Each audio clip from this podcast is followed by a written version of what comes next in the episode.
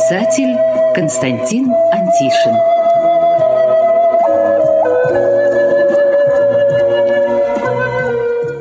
Добрый день, дорогие друзья! Добрый день всем, кто услышал нас и остался у радиоприемника. Сегодня моим собеседником будет председатель Краснодарской краевой общественной организации Всероссийского общества слепых, председатель Координационного совета общероссийских общественных организаций инвалидов Краснодарского края, член Общественной палаты Краснодарского края Юрий Серафимович Третьяк.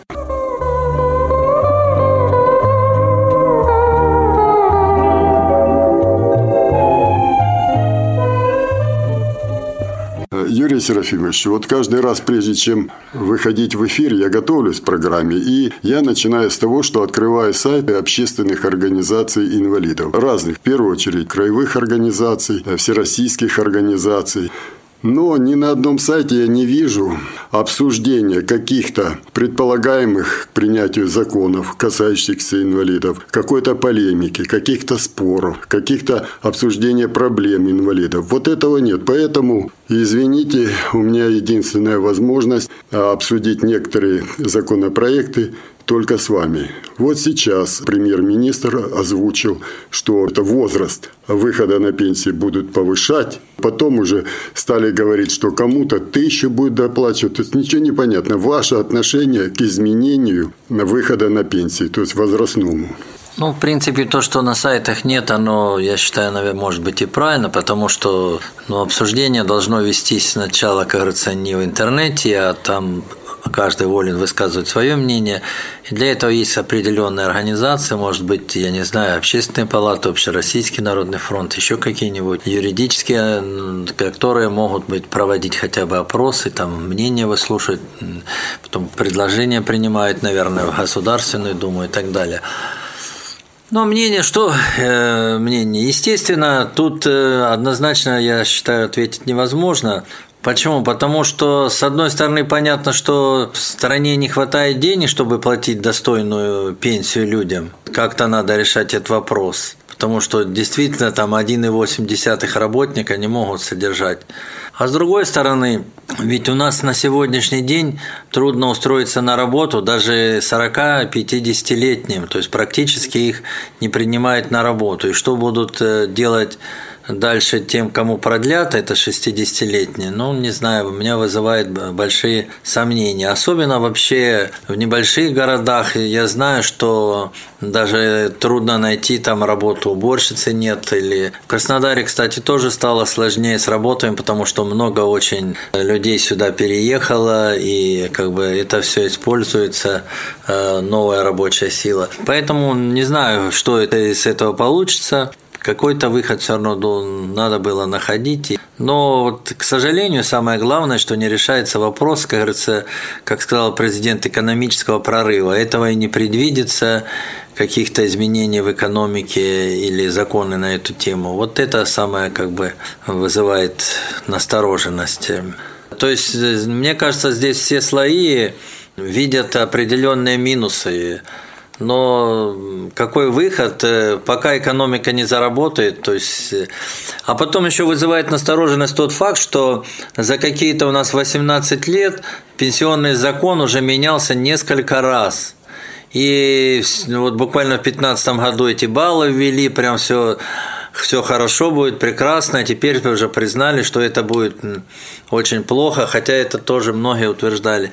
Не знаю даже, поживем, посмотрим, но, конечно, много сомнений, очень много сомнений. Юрий Серафимович, вы вот буквально в точку попали. Буквально вчера, не буду говорить на каком канале, но человек с кандидатской физико-математической сказал, что я кандидат наук, математик, Я пробовал высчитать, какая пенсия будет. И вот эти баллы, это все, это все, это невозможно высчитать. То есть можно вот так э, насчитывать пенсию, можно по-другому. Потом появляются изменения внутри пенсионного фонда, проходит там э, изменения в правительстве, там поправки, еще что-то. И невозможно, ни один человек в стране не может понять, как ему, где ему, как работать, э, больше зарабатывать или дольше работать, чтобы получить. Вот. Он озвучил э, такое решение, что давайте сделаем пенсию, чтобы было только э, два пункта.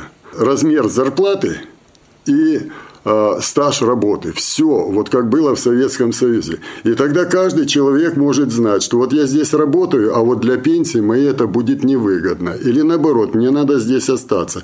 Вот не кажется ли вам, что надо упростить всю эту систему?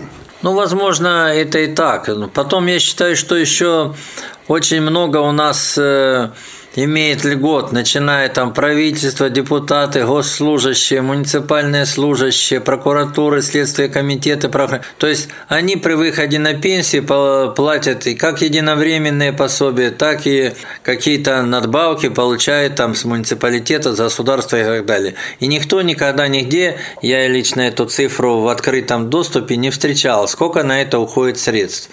А вот то, что средняя пенсия там около 14 тысяч э, в общем в пенсионеров, это вот везде фигурирует. У кого-то, как говорится, восемь с половиной, а у кого-то может и, и 40. Вот... Э, да нет, не 40, а 180 тысяч пенсий. Ну и такие, да, ну депутаты там и прочее, прочее, это э, есть и больше пенсии. Ну, вот это, конечно, тут бы надо наводить какой-то порядок.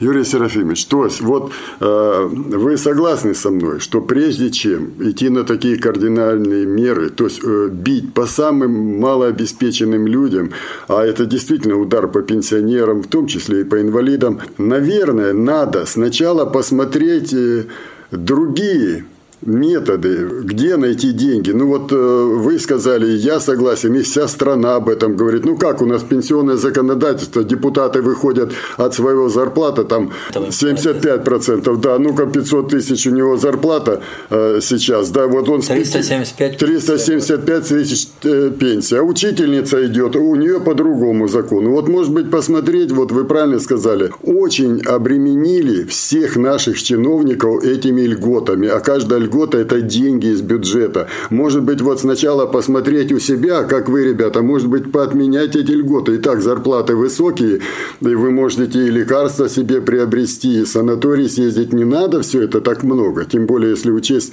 содержание чиновников у нас, ну, это просто, э, это страшно подумать, какие деньги. И автопарки, и помощники, и службы, и гаражи, и все это входит. Вот, может быть, здесь посмотреть на эти деньги, а уже потом, когда ничего нигде не получается, тогда посмотреть и прежде всего с людьми поговорить, а как вот здесь вот, э, допустим, повысить возраст, да?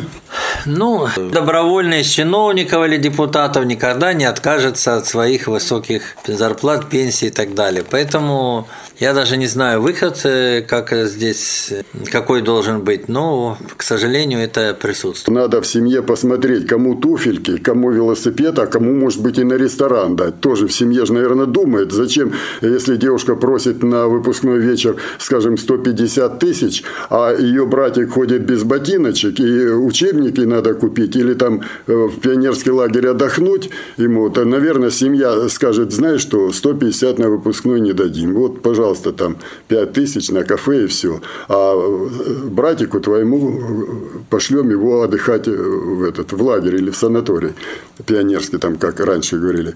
Поэтому государство тоже, как семья, должны думать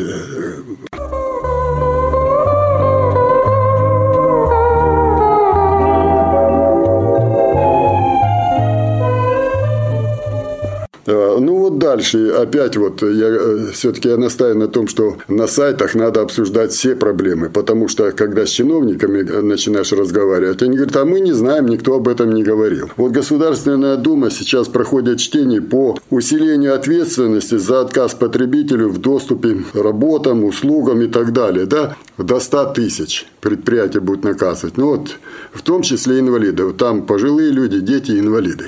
Вот они принимают закон. Э, и уже чтения идут. И вот я думаю, у нас уже есть закон такой доступа. У нас есть 181 закон ФЗ о социальной защите инвалидов, где четко сказано, что ни одно вновь построенное здание не может строиться без учета доступа к нему инвалида. То есть колясочника, пандуса и прочее, прочее.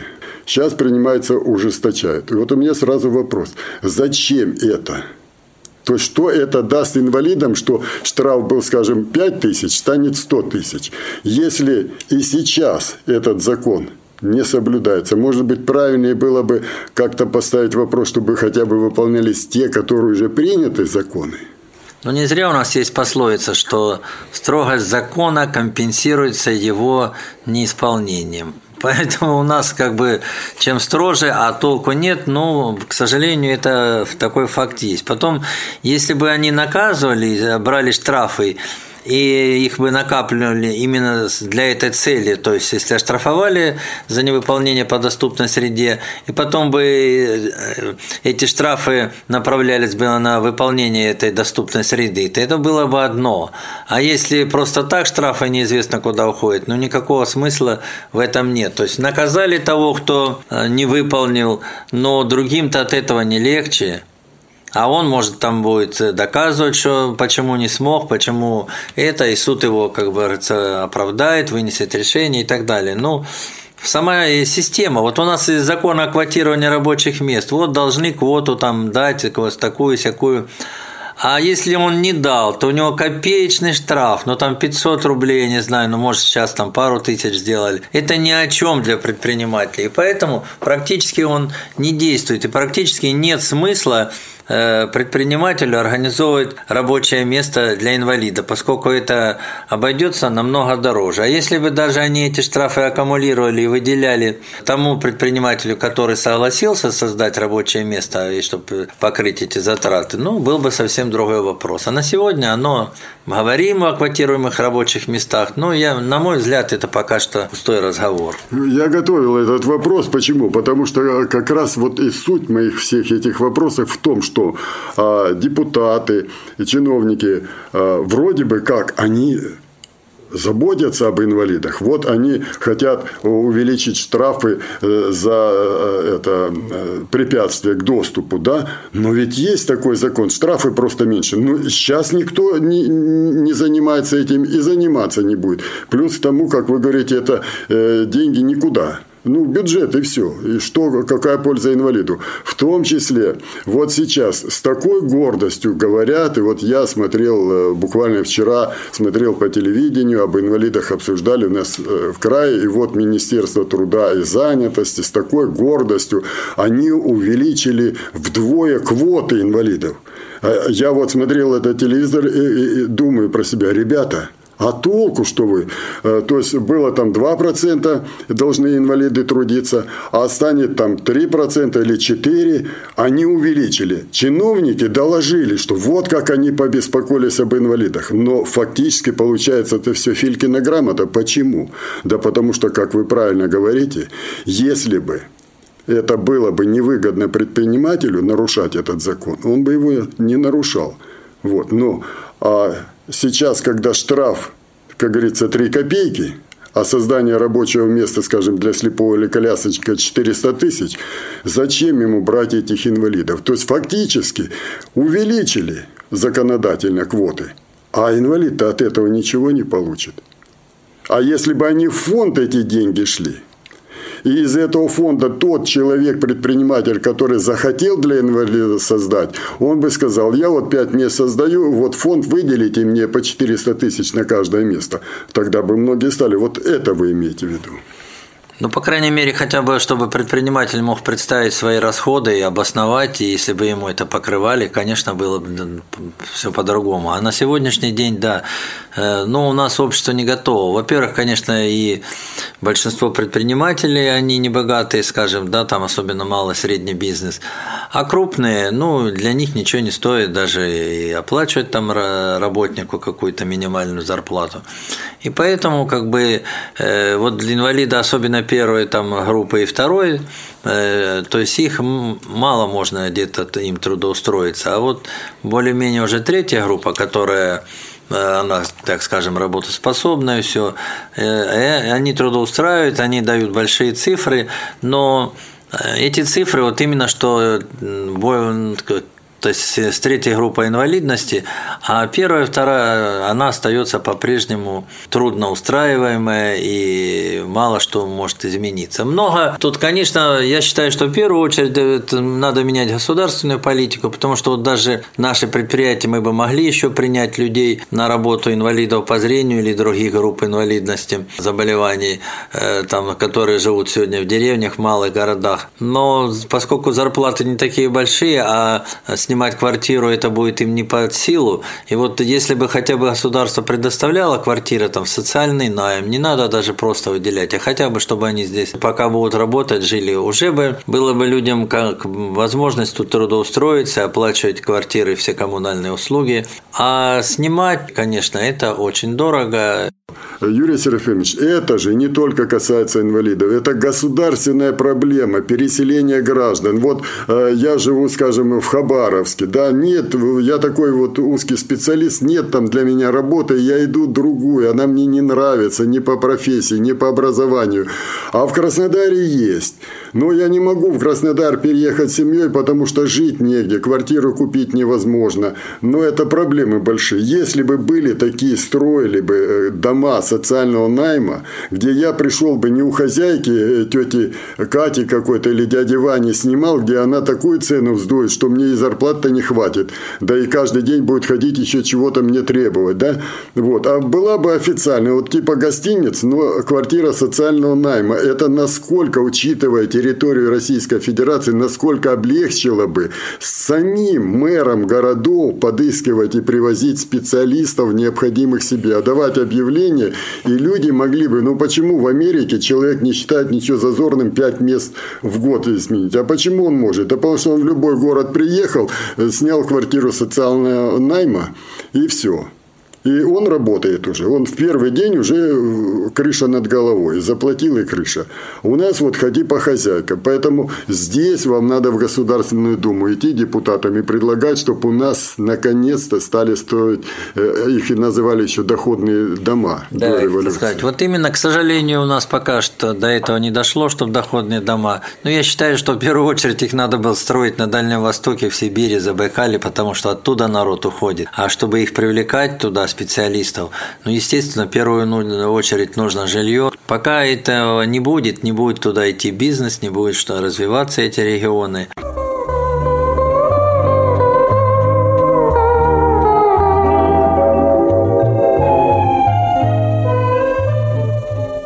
Вот, Юрий Серафимович, опять я все-таки к законопроектам вернусь, потому что, ну, ей-богу, больше не с кем обсудить. В Государственной Думе рассматривается закон, который увеличит льготы для инвалидов при поступлении в вузы. И вот э, вчера мне а, один человек написал из Германии, что у вас в стране действительно считают, что если у инвалида нет ноги или руки, то он умственно отсталый. То есть он не может сдать экзамен, как все люди. Тогда, э, и он аргументирует, тогда скажите мне, пожалуйста, а как же Рузвельт, инвалид-колясочник, руководил таким огромным государством, как Америка, а как вот э, недавно умерший Стивен Хокинг мог заглянуть во Вселенную, и весь мир с ним считался. То есть, э, неужели у вас в России считают, что у инвалида, если инвалидность по зрению, значит, у него сразу и с мозгами проблема.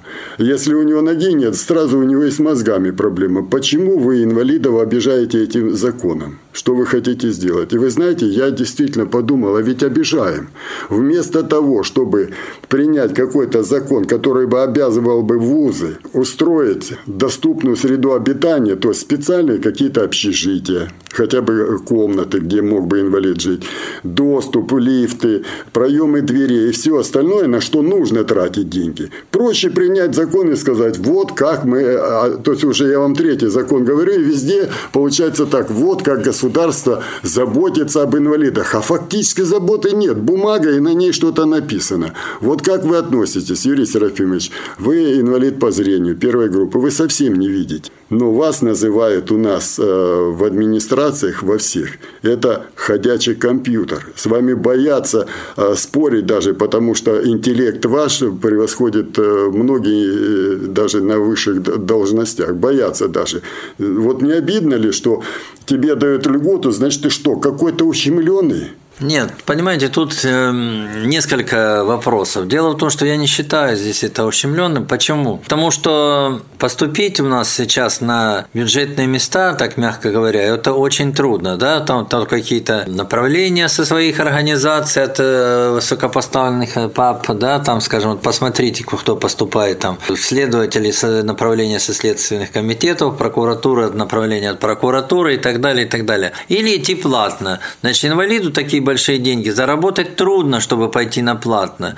На бюджетный ему не пробиться. Вот только что. То есть у него есть мозги, есть все. Но Рузвельт один, Стивен Хок один. А как бы инвалидов, к сожалению, много. Прежде всего, у него должна работать голова, и это должно быть главным, то есть чтобы он мог. Когда создаются заведомо неравные условия да, поступления на бюджетной основе, а все-таки инвалид э, более стеснен в средствах, вот здесь ему как, все равно как бы пока что у нас это, в этом плане нужна поддержка, потому что ему трудно будет, если там идти, а бюджетных мест мало, то есть надо ему быть сверхуникальным. А вот то, что они вот все говорят, вузы, вузы, лучше бы они подумали, а в колледже вот есть профессии, куда бы лучше давали льготы там тем же инвалидам, а то э, допустим, на массаж, где и чувствительность выше, и знания он получит, массажист, и он поступает, ему сложно там в другом городе и так далее а на общих основаниях э, никаких э, льгот или преференций нет. А вот они все зациклились, то есть на высшем образовании. А вот колледжи, то есть среднеспециальные, тут... Э, Юрий Серафимович, ну вот я подхожу к тому, что новые законы принимаются, вроде бы как новые льготы даются, там льготы, там еще что-то, там штрафы кому-то, если кто-то не исполнил. Все это делается, но может быть, все-таки пришло время, и учитывая, что сейчас вот с пенсионным этим законодательством возникает, пенсии сделать более упрощенной, чтобы любой человек мог понять, а не, даже доктор наук не, разобраться не мог, да, что вот э, как в советское время стаж был, и зарплата его. Вот он знает уже примерно на какую пенсию.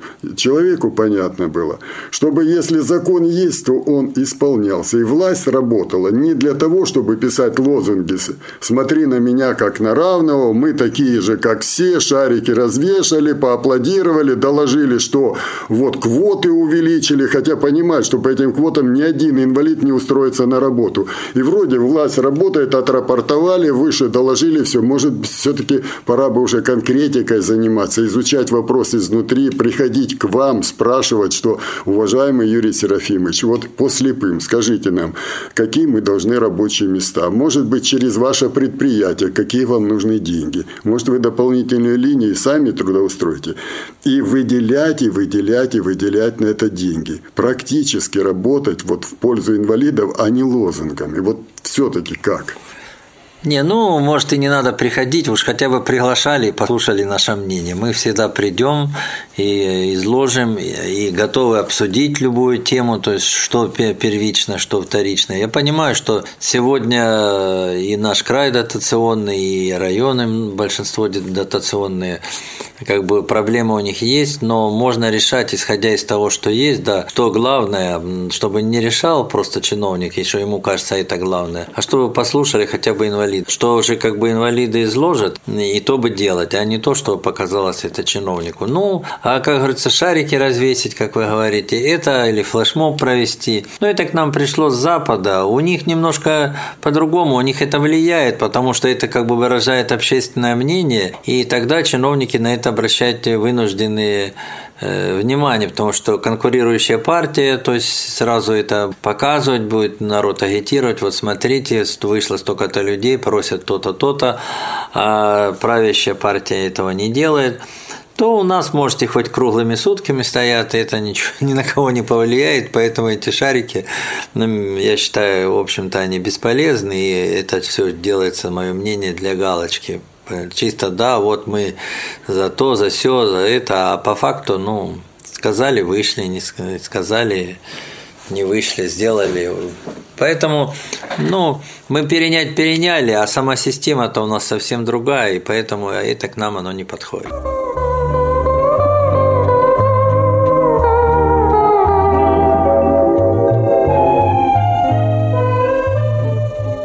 Думаю, что нам нужно вообще подход к, э, к решению этих проблем менять. Вот потому что, смотрите, я сейчас вот на вскид вам скажу. Дается льгота на поступление в вузы, там меньше баллов и прочее все.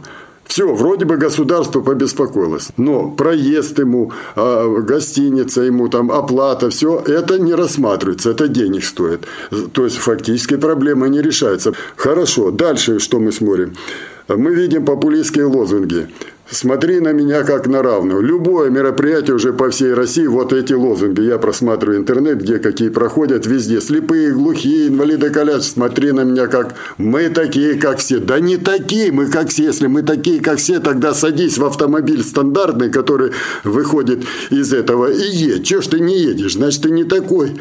То есть, вот в чем изюминка, что не надо э, все время вот лозунги на мете.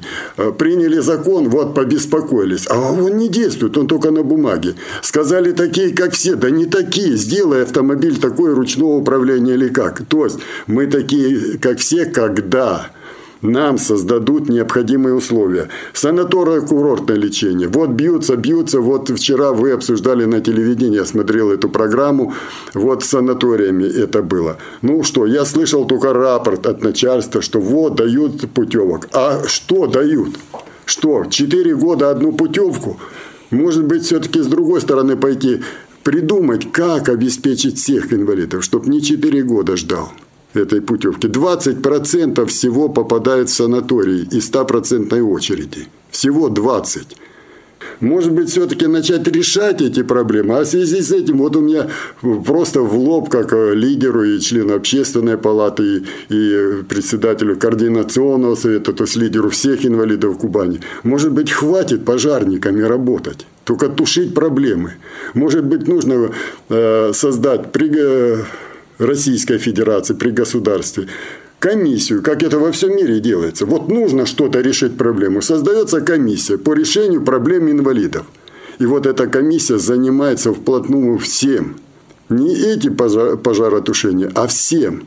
Советуется с вами, советуется с этим, вырабатывают какие-то рекомендации правительству, Государственной Думе, но это вы вырабатываете. И потом принимаются законы. Вот как вы к этому относитесь? Пока что мы ничего не вырабатываем, и никто с нами не желает советоваться. Поэтому так и получается. То есть, как бы проблемы за нас пытаются решать чиновники, которые не знают э, реальные проблемы инвалидов. И это, к сожалению, еще, я думаю, будет долго. И трудно нам здесь как-то на это влиять. Хотя, конечно, все равно мы обращаемся, поднимаем эти вопросы и так далее. Много еще у нас вопросов нерешенных, э, много чего решается. Э, много чего нам еще предстоит, огромная работа по всем направлениям, и с местными властями, и с региональными, и с федеральными. Я думаю, что мы будем э, работать еще. Что-то у нас получается, что-то еще сделаем, что-то, к сожалению, тормозится, что-то не получается. Но руки не будем опускать, будем все равно решать, стараться проблемы и добиваться.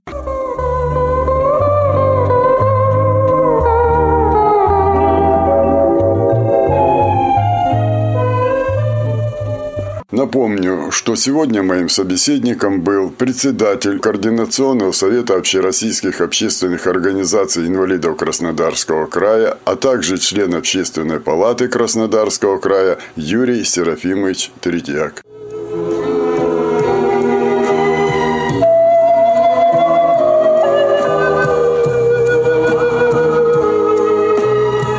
Радиопрограмму «Любить человека» подготовили и провели для вас, как и всегда, звукорежиссер Лев Семенов и автор программы Константин Антишин. До свидания.